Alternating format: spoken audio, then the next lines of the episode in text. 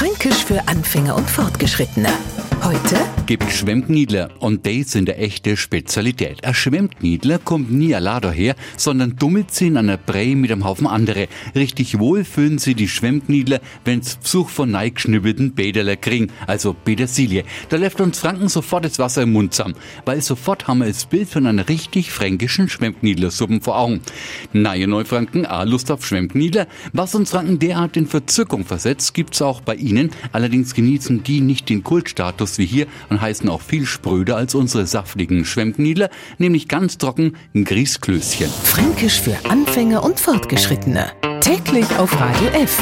Und alle Folgen als Podcast auf podu.de.